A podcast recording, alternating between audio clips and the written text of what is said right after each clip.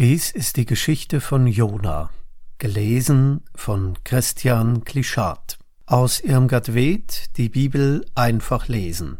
Gottes Weg mit den Menschen, erschienen im Neukirchner Kalenderverlag 2020. Im Land Israel lebte ein Prophet, der hieß Jona. Eines Tages sprach Gott zu ihm, Jona, steh auf, verlasse dein Land und geh in die Stadt Ninive Warne die Menschen dort, denn sie richten großes Unheil an. Da erschrak Jona. Nach Ninive? sagte er sich, nein, da gehe ich nicht hin. Dort wohnen doch meine Feinde. Sollen die Menschen dort machen, was sie wollen? Mich geht das nicht an. Nach Ninive gehe ich nicht. Aber ich weiß, was ich mache. Ich laufe einfach davon. Dann kann mich Gott nicht mehr finden. Dann muss ich auch nicht nach Ninive gehen. Da stand Jona auf und lief weg, aber nicht nach Ninive, sondern zum Meer lief er.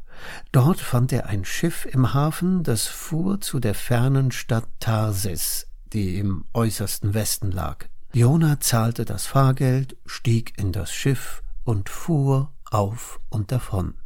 Da zog plötzlich ein Unwetter auf, der Himmel wurde ganz schwarz, es blitzte, es donnerte, der Sturm brauste und peitschte über das Wasser, und haushohe Wellen schlugen gegen das Schiff. Die Matrosen schrien vor Angst, sie hoben die Hände zum Himmel und beteten zu ihren Göttern. Rettet uns, helft uns, ihr Götter! Aber Jona lag unten im Schiff.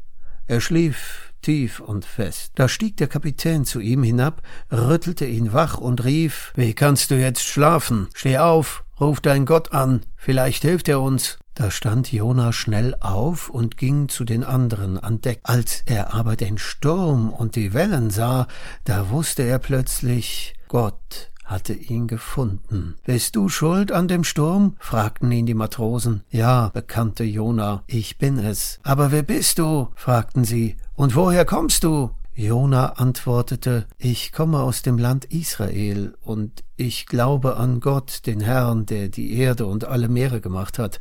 Vor ihm bin ich geflohen, Darum hat er diesen Sturm geschickt. Aber, so fragten die anderen, was sollen wir nun mit dir machen? Jona schlug vor, werft mich ins Wasser, dann hört der Sturm sicher auf. Aber die Matrosen wollten es anders versuchen. Sie legten sich in die Ruder und ruderten mit aller Kraft. Doch sie kamen nicht gegen den Wind an. Schließlich wussten sich die Matrosen kein Rat mehr. Ach Herr, beteten sie, vergib uns, was wir jetzt tun und sie packten Jona und warfen ihn in das Wasser. Da hörte der Sturm plötzlich auf, die Wellen legten sich und der Himmel hellte sich auf. Als die Matrosen das sahen, beteten sie Gott an und brachten ihm Opfer dar. Aber Jona, was wurde aus ihm? Ertrank er im Meer? Nein, Gott schickte einen riesigen Fisch, der verschluckte Jona mit Haut und mit Haar, und noch bevor Jona begriff, was mit ihm geschah, saß er im Bauch des Fisches. Es war dunkel um Jona her und sehr eng, aber er war gerettet. Da sang Jona ein Danklied und sprach dieses Gebet. Ich rief zu dem Herrn in meiner Angst, und er antwortete mir. Wasser umgaben mich und gingen mir ans Leben, aber du hast mein Leben aus dem Verderben geführt, Herr mein Gott. Jona in Ninive. Nach drei Tagen spuckte der Fisch Jona aus und schleuderte ihn an die Küste. Und Gott sprach noch einmal, Jona, steh auf, Geh nach Ninive, sag den Menschen dort alles, was ich dir sagen werde. Da gehorchte Jona, stand auf und ging nach Ninive. Aber wie staunte er, als er die Stadt sah. Sie war viel größer und schöner als alle anderen Städte. Drei Tage brauchte man, um von einem Ende zum anderen zu kommen. Jona ging in die Stadt hinein. Entsetzt sah er, wie es dort zuging. Die Menschen waren brutal und schreckten auch nicht vor dem Schlimmsten zurück, und plötzlich wusste Jona, was er diesen Menschen von Gott mitteilen sollte. Er stellte sich auf den Marktplatz und rief laut So spricht Gott, der Herr, Es sind noch vierzig Tage, dann wird Ninive untergehen. Da horchten die Menschen auf. Sie blieben stehen und hörten, was Jona rief. Was sollen wir tun? fragten alle erschrocken. Wir haben Gott beleidigt, wir wollen beten, wir wollen uns ändern. Als aber der König davon hörte, legte er seinen Königsmantel ab, zog ein Trauerkleid an und befahl allen, lasst euer streiten und schlagen, stehlen und morden, und betet zu Gott. Vielleicht wendet er das Unglück noch einmal von uns ab. Und alle, die in Ninive wohnten, beteten zu Gott, Frauen, Männer und Kinder. Jona aber baute sich draußen vor der Stadt eine Hütte, dort setzte er sich hin und wartete darauf, dass die Stadt zerstört würde. Endlich sollten die Leute ihre gerechte Strafe bekommen, aber es geschah nichts. Ninive stand immer noch in seiner Pracht da. Da packte Jona der Zorn. Er klagte Gott an. Ich hab mir so gleich gedacht.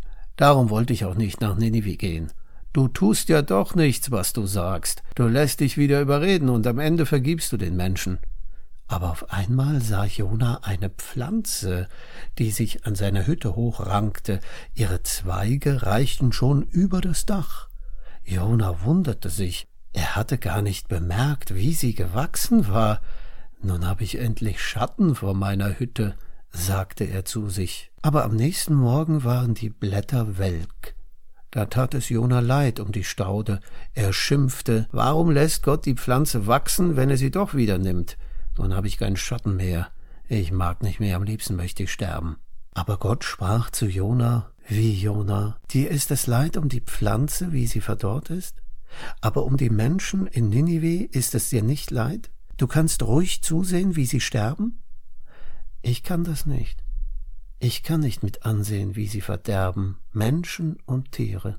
Da schwieg Jona und dachte bei sich, wie geduldig und barmherzig Gott mit seinen Menschen ist und sogar mit mir.